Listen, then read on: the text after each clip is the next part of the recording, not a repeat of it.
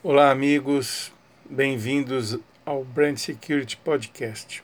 Hoje quero conversar com vocês sobre a importância do tempo de resposta em uma situação de crise.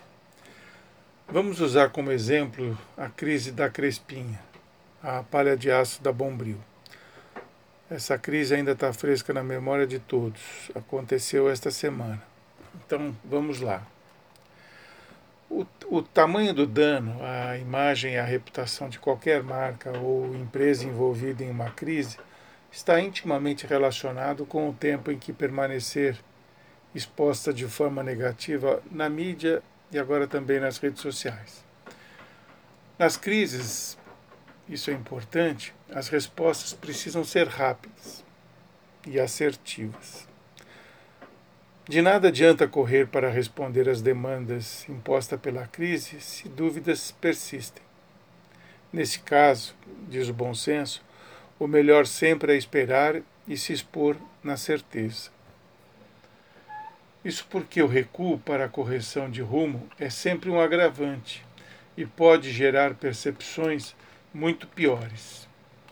Esta semana tivemos a crise da Crespinha como já dissemos, a esponja de aço da Bombril, né, que há 70 anos dormia em seu portfólios e agora iria despertar do seu sono eterno com uma injeção de verba em sua publicidade. É, iria. O tempo do verbo, o futuro do pretérito, está corretíssimo. Iria, mas não vai mais não. A Crespinha voltou para o seu berço de sono, de onde jamais deveria ter despertado porque quando Bombril lançou luz sobre a marca, protestos de consumidores e ativistas e grupos organizados encheram a sua caixa postal e suas páginas nas redes sociais. Diante de tal movimentação, obviamente, a crise também lançou os seus olhares sobre a polêmica. E isso ampliou ainda mais o problema da empresa. Mas o que a Crespinha fez para chamar a atenção do público e até da mídia de primeira linha? Bem, a marca ficou famosinha com a polêmica, porém não sem razão, e de uma forma muito, mas muito negativa. Consumidores, ativistas e grupos organizados né, viram uma associação pejorativa da marca do produto com o cabelo das pessoas negras. Consideraram o produto racista. Infelizmente, a história do, do, da Crespinha confirma esta percepção. Em 1952, a S.A. Barros Loureiro Indústria, Indústria e Comércio vendia em São Paulo, numa loja chamada Sabarco, uma esponja de nome idêntico e usava em sua embalagem e também em seus anúncios o desenho de uma menina, menina negra, havia uma clara associação da mulher negra com o serviço doméstico pesado. A Bombril, assim que viu a reação do público nas redes sociais e também da mídia, não perdeu tempo. Soltou um comunicado pedindo sinceras desculpas, dizendo que jamais teve a intenção de ofender pessoas ou grupos.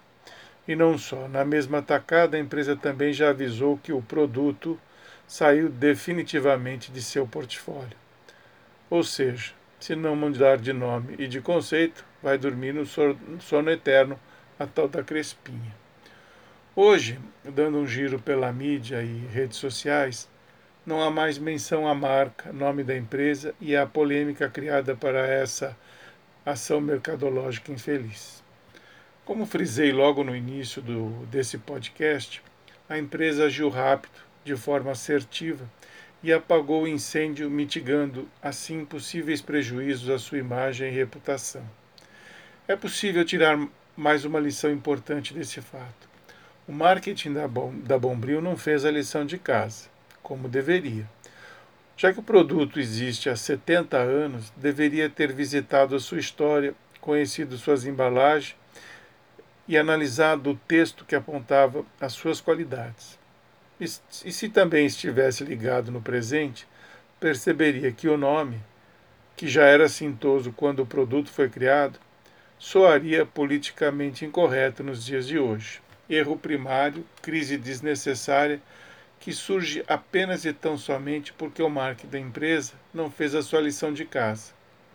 Esse acontecimento, aliás, tem tudo a ver com o nosso podcast de ontem, de ontem, onde tratamos dos consumidores de ideias. São justamente esses, ativistas e grupos organizados, que abraçam causas e empunham bandeiras, e vão à luta sem medo, por vezes contra gigantes.